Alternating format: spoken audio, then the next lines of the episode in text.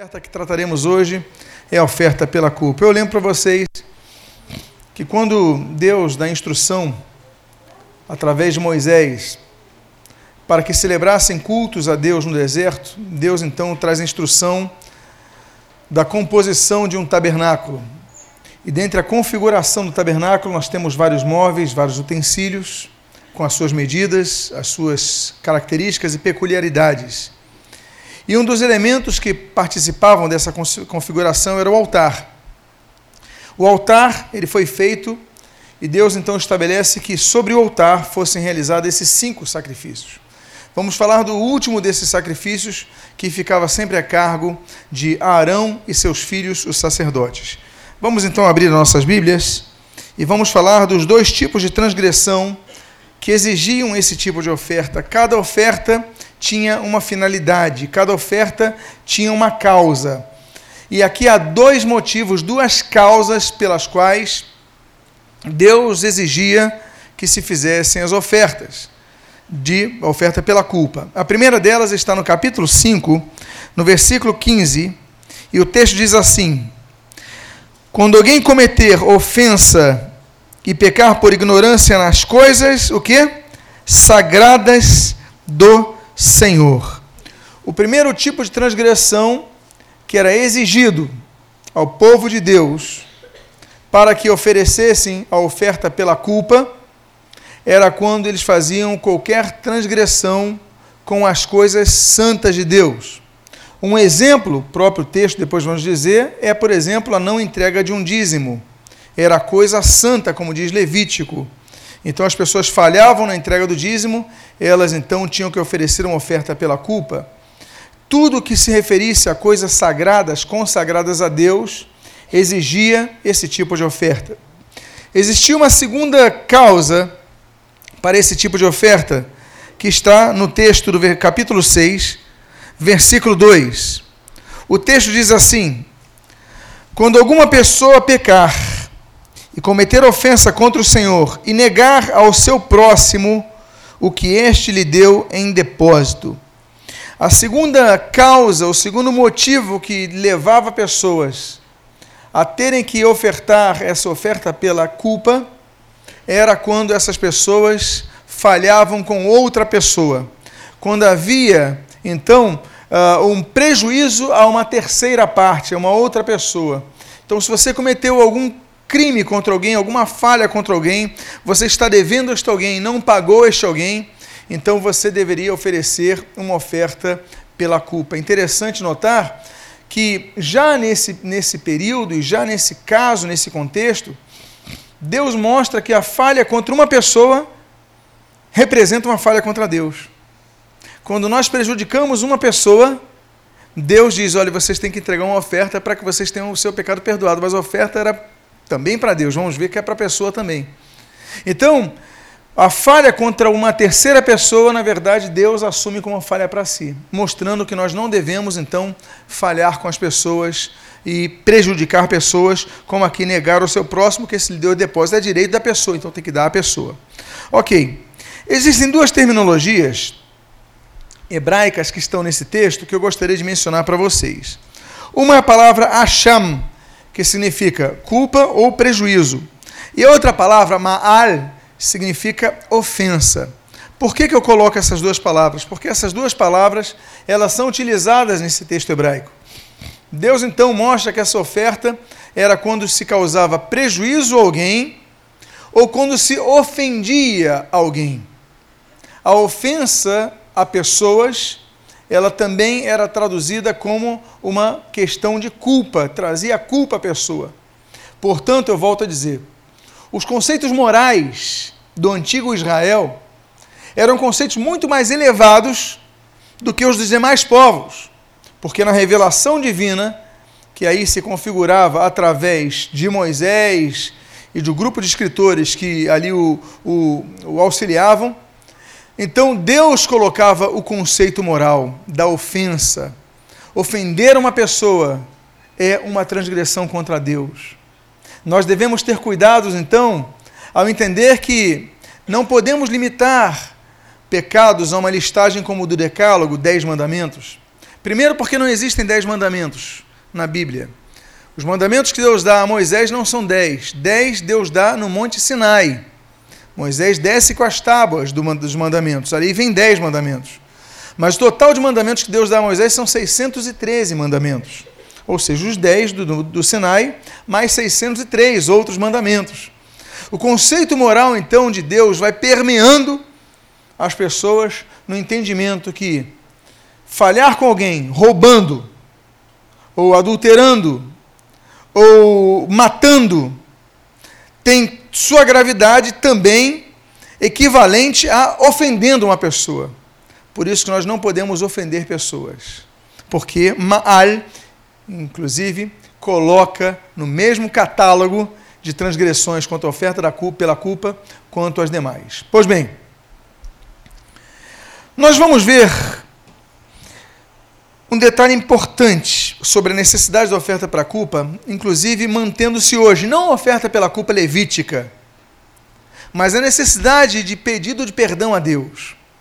O texto Levítico 19, no contexto da oferta pela culpa, diz assim: Oferta pela culpa certamente é, certamente se tornou culpada ao Senhor. Mas a Bíblia diz em Romanos capítulo 3, versículo 23, pois todos pecaram e carecem da glória de Deus.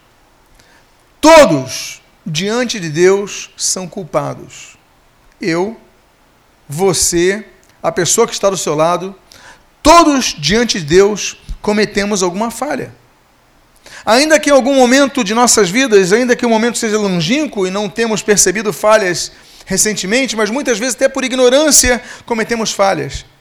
Erramos de maneira consciente, mas também erramos de maneira inconsciente. As próprias leis, e aqueles que estudam direito aqui, os advogados presentes, sabem muito bem que o fato de você transgredir uma lei que você não conheça não te faz inocente. Você, se estiver num país e você cometeu algum crime, eu lembro, por exemplo, de um conhecido brasileiro, estava no Canadá, e ele, eu nem vou dizer o time que ele torce para não dizer que é perseguição, mas ele jogou um papel no chão Aí veio guarda e aplicou uma multa altíssima para ele, em dólares canadenses. Ele colocou aquela culpa, é, ele colocou aquela multa, ele falou, mas eu não sabia que era, que era, que era crime passivo de. E o guarda falou, mas infelizmente aqui no Canadá exige multa. E ele teve que pagar ou não teve que pagar a multa? Mas ele não sabia. Mas ele era culpado? É culpado.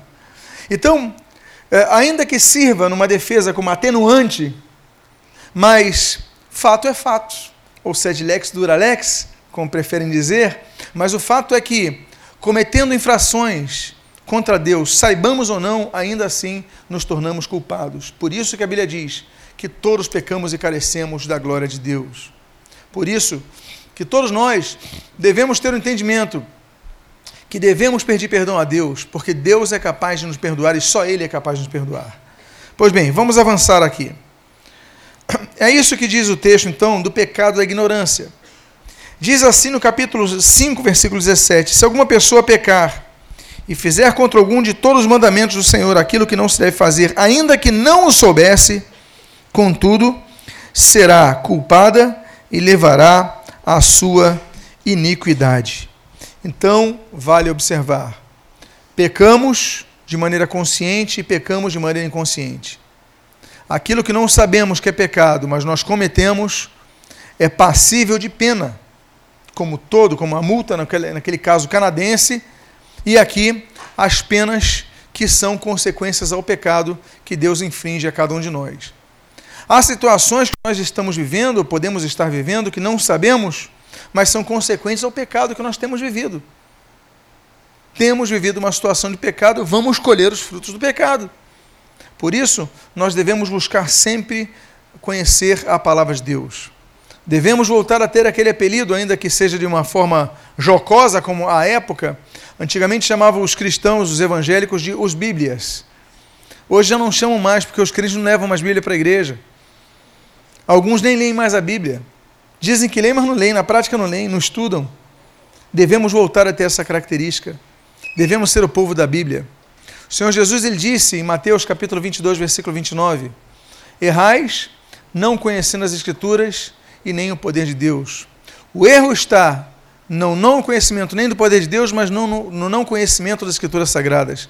Quanto mais nós lermos, mais nós conheceremos, e por isso mais estaremos policiados contra erros, e por causa disso, menos consequências arcaremos. Portanto, quanto mais conhecemos a palavra, menos chances temos de errar.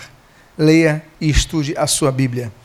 Outro caso interessante é que essa oferta pelo, pela culpa, ele não apenas tratava então dos pecados inconscientes, mas também aquilo que nós comentamos anteriormente. Capítulo 6, versículo 2 a 3 diz assim: Quando alguma pessoa pecar e cometer ofensa contra o Senhor, e negar ao seu próximo que este lhe deu em depósito, ou penhor, ou roubar, ou tiver usado de extorsão para com o seu próximo, ou que, tendo achado perdido, negar com falso juramento, ou fizer alguma coisa de todas as que o homem costuma pecar. Outro pecado era o da defraudação. Defraudar alguém, prejudicar alguém, enganar alguém, exigia que o povo entregasse uma oferta pela culpa. Então, Aquele altar era um altar que continuamente o fogo tinha que estar aceso. Ainda que saibamos da expressão, o significado do Espírito Santo nisso, mas continuamente cedo, por quê? Porque continuamente as pessoas estavam prejudicando outras pessoas. Então havia sacrifícios que eram mais raros, havia sacrifícios como esse que eram mais constantes. Você errava e você tinha que altar. Hoje em dia não precisamos mais disso. Hoje em dia, não existe mais aquilo de você precisar de fazer um sacrifício no altar, entregar uma oferta. Você ia num confessionário e, e a autoridade religiosa falou: você faz tantas orações, recita tantas frases e eu te absolvo. Não há necessidade disso, por quê? Porque a Bíblia diz, por exemplo, em 1 João capítulo 1, versículo 9: Se, pois, confessarmos nossos pecados a Deus, ele é fiel e justo para nos perdoar os pecados e nos purificar de toda impureza. O capítulo 2, versículo 1 fala que nós temos advogado junto ao Pai, Jesus Cristo. Por isso, se nós pecarmos, nós podemos pedir perdão direto a Deus, Ele nos perdoa, Ele nos garante o perdão dos pecados, para que não carreguemos mais a culpa. Pois bem, ainda nesse sentido, Levítico 6, versículos 4 e 5, ele diz assim sobre a provisão: Será, pois, que, tendo pecado e ficado culpada, restituirá aquilo que roubou ou que extorquiu, ou o depósito que lhe foi dado, ou, perdi, ou perdido que achou, ou tudo aquilo que jurou falsamente, e o restituirá por inteiro, e ainda isso acrescentará o quê? Acrescentará o quê? A quinta parte, 20%, aquele a quem lhe pertence, e lhe dará no dia da sua oferta pela culpa. Primeiro, que essa oferta tem outra característica diferente das outras. Porque essa era a única oferta que a pessoa tinha que entregar no altar ao sacerdote, mas também ele tinha que entregar à pessoa prejudicada. Então, se você prejudicou uma pessoa em 100 reais, você não podia. Estou dando um exemplo aqui de 100 reais, ok, gente? Você não ia devolver 100 reais à pessoa. Você devolveu o quê? 120 reais. Ia colocar uma multa. É uma oferta muito interessante. Por quê? Porque Deus estava mostrando que a pessoa prejudicada precisava ser compensada. Nós precisamos entender que quando causamos prejuízo às outras pessoas, o perdão, o pedido de perdão é importante, claro que é, é importante. Demonstra humilhação, demonstra ah, o seu coração quebrantado, você pede perdão, isso é importantíssimo. Até para que você receba perdão, isso é importante. Mas isso não é suficiente. Para Deus não era suficiente. Deus diz: olha, você vai devolver o que você prejudicou a pessoa, mas você vai acrescentar a quinta parte nisso. Você vai devolver a mais, além do que você prejudicou. Então, se você prejudicar alguém, você tem que dar mais. Olha que coisa interessante. Isso nos faz numa condição de eternos, não vou dizer eterno, mas vou dizer de constante, em uma posição constante de devedores uns aos outros. Devedores uns aos outros, porque nós falhamos com as pessoas e nós começamos a entender, e eu volto a dizer, Jesus era judeu. Jesus ele foi criado nessa lei judaica. Jesus, com 12 anos, já estava ensinando na sinagoga. Jesus conhecia desde cedo cinco, os cinco sacrifícios do altar. Então Jesus sabia da lei da compensação, da culpa. Por isso que Jesus falou de dar outra face, de não pagar, e a Bíblia nos ensina não pagar mal por mal, mas pagar o mal com bem. Por quê? Porque isso tudo faz parte de uma moral divina que desde as páginas do Antigo Testamento já estava sendo revelada. O conceito de que quando nós prejudicamos alguém, ainda que inconscientemente ou conscientemente, mas nós devemos dar mais do que essa pessoa precisaria ter para que fosse compensada. A posição então que a Bíblia nos traz não é uma posição de nos colocarmos como inferiores às pessoas, ainda que Filipenses capítulo 2 nos ensine isso, a tratarmos uns aos outros como superiores a nós mesmos, é o que diz o texto bíblico. Mas o âmago da questão é nós olharmos a pessoa como se fôssemos sempre devedoras a ela. Por quê? Para que nós possamos servi-la. Teremos ordenação de novos diáconos em breve, nesse, no final desse mês. E o que é diáconos? É aquele que serve à mesa. O termo grego vai falar daquele serviçal, o que serve à mesa. Você na Grécia fala diáconos, é aquele que vai te servir. São pessoas levantadas para, servir, levantadas para servir uns aos outros. Nós devemos servir uns aos outros. Jesus ele pega aquela, aquele jarro de água, pega a toalha e vai limpar os pés de Pedro. Pedro não entende nada, fala: Não, Senhor, não, comigo não. E Jesus, quê? Jesus ensinou então que não veio para ser servido, mas para servir. O que é isso? É a postura de humildade. Temos que ter humildade, amados irmãos, para poder servir uns aos outros. Mas essa consciência só temos quando, em primeiro lugar, reconhecemos que os outros devemos tratar os outros como superiores a nós mesmos. Em segundo lugar, somos devedores do amor de Cristo aos outros. Por isso que a Bíblia diz: a ninguém devais nada, senão o amor. A ninguém devais nada, senão o amor. Por isso que o cristão tem que ter dívida. A dívida do amor. Diga para a pessoa de tela, você tem que ter a dívida. Só não vai responder o irmão falando assim, eu já tenho, meu querido. Vai ficar chato a beça, viu? Mas você diz, olha, eu tenho que ter a dívida do amor. Eu tenho que sempre procurar compensar a pessoa a ponto de nunca dizer assim, olha, eu já paguei o que eu devia te pagar. Aí Deus fala assim, não, acrescenta 20%, ou seja, vai mais. É por isso que naquela conta, aquela matemática esquisita que Pedro não entende, quantas vezes eu devo perdoar? Sete vezes? Aí o que, é que Jesus fala para ele? 70 vezes 7. Ou seja, vai além. Não é caminhar a segunda milha, não é ir além.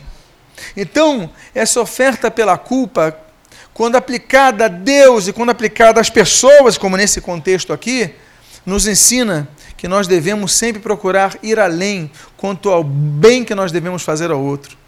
Então, por isso, você vai olhar para o seu irmão e vai falar: Olha, eu quero dar muito mais do que você merece.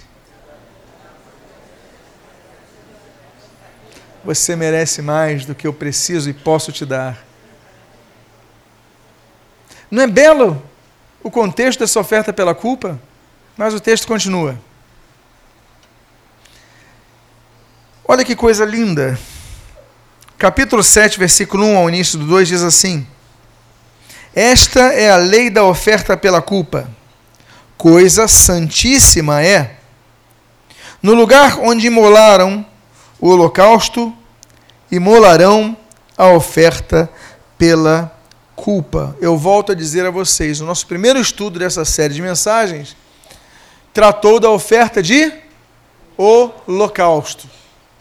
A oferta de holocausto apontava para a oferta de Jesus no Calvário ao sacrifício de Jesus no Calvário, ao Cordeiro de Deus que foi entregue por nós no Calvário.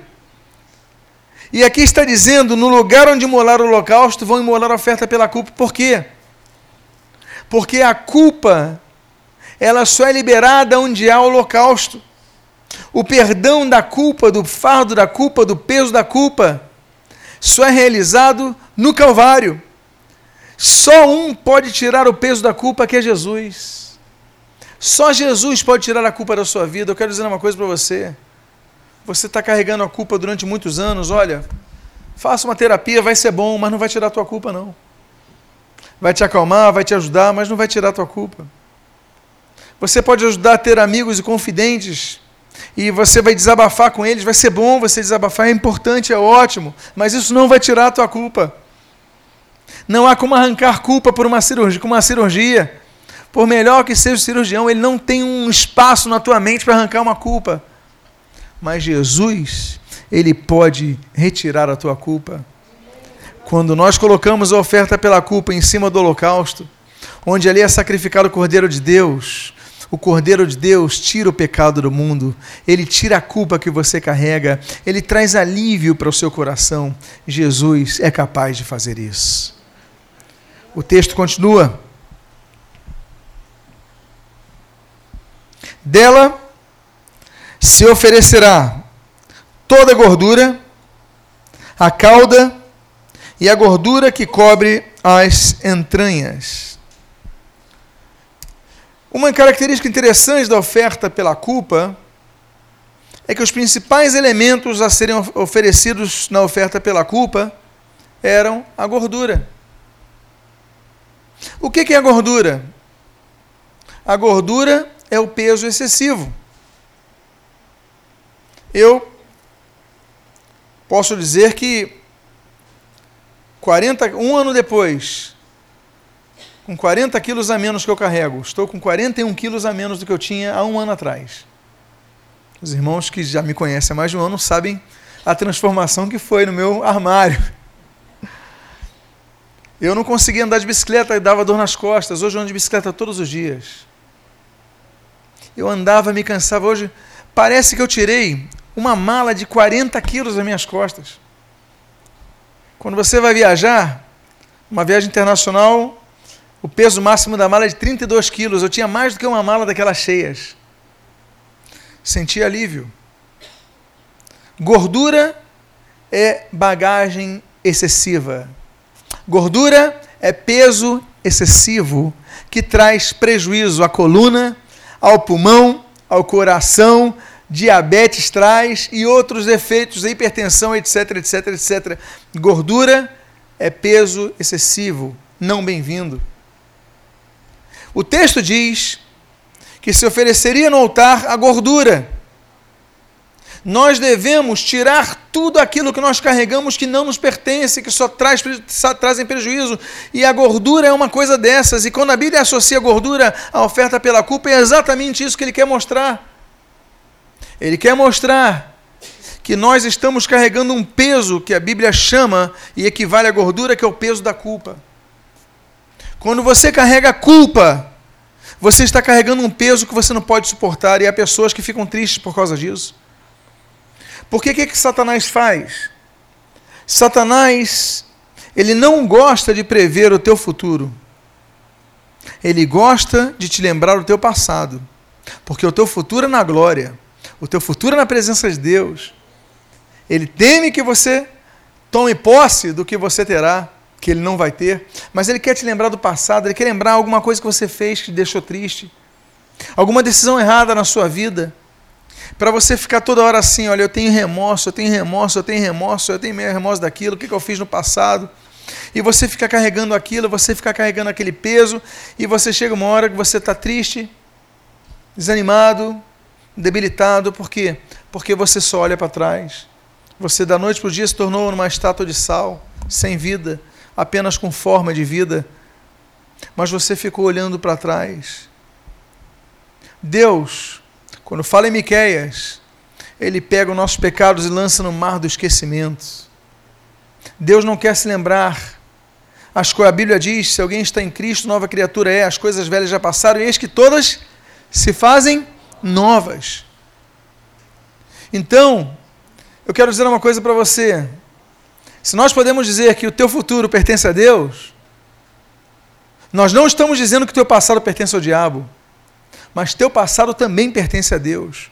E Deus quer apagar as coisas que são tristes para a sua vida, para que você tenha uma vida em abundância.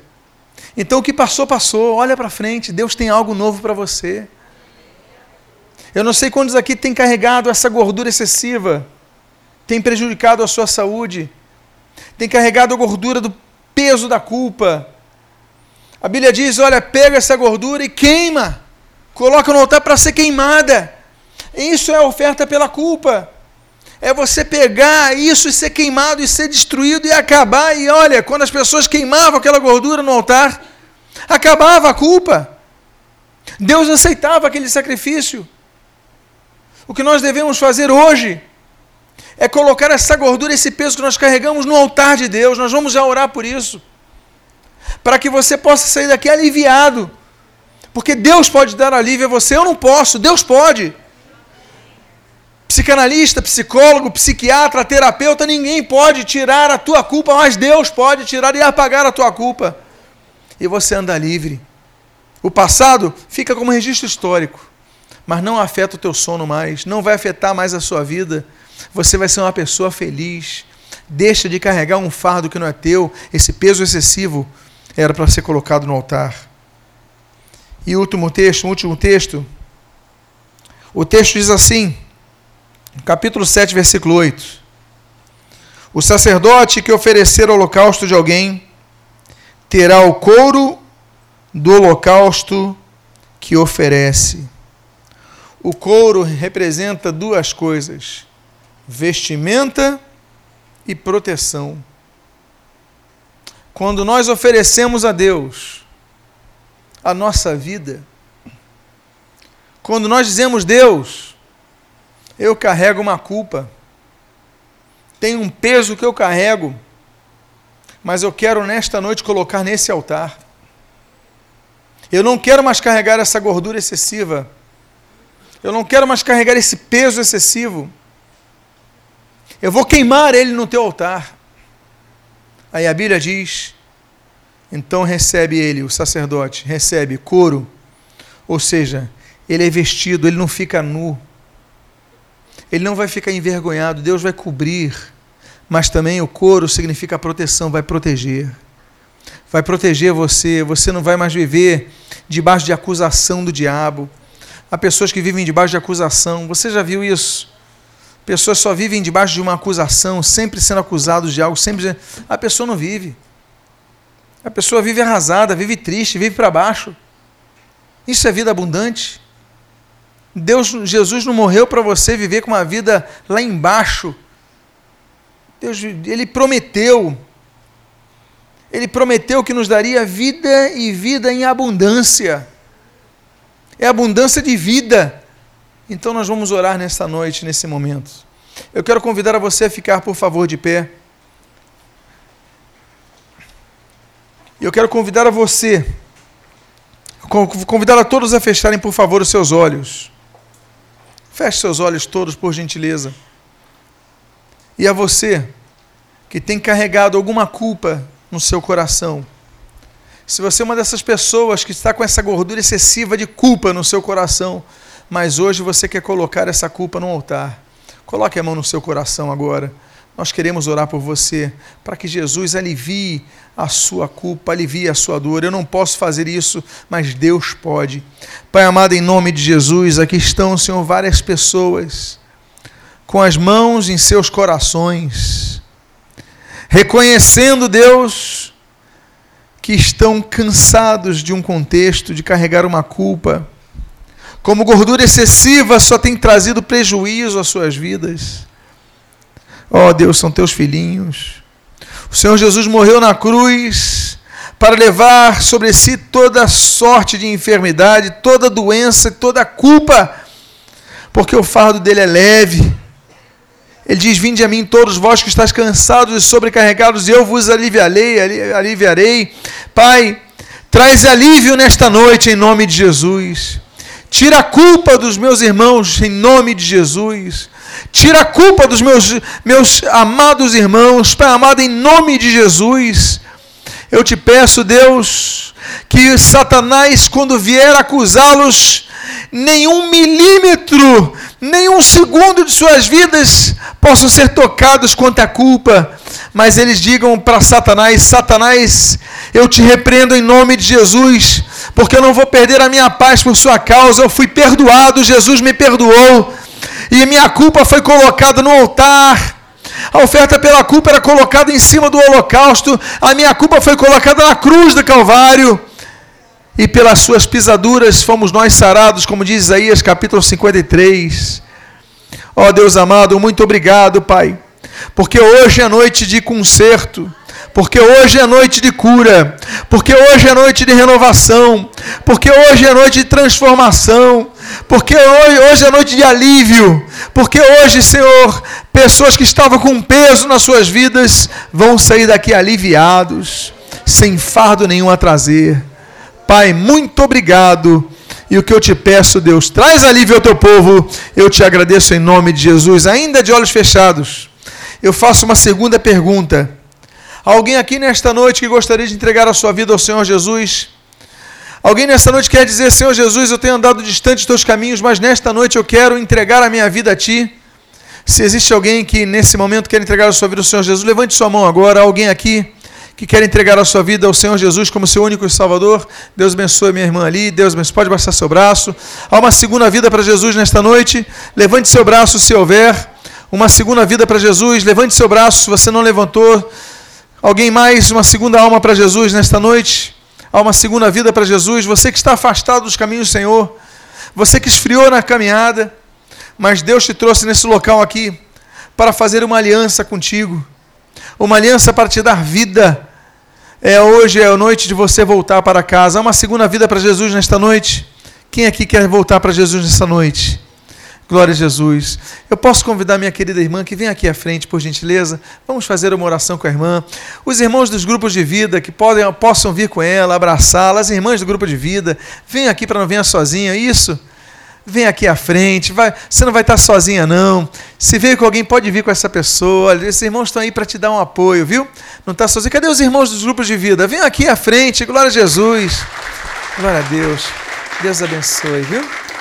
Eu posso fazer uma oração com a irmã? Posso? A irmã, se desejar, feche seus olhos, coloque a mão no seu coração e, se puder, repita comigo frase por frase: Senhor Jesus, eu te agradeço porque me trouxeste nesta noite para transformar a minha vida.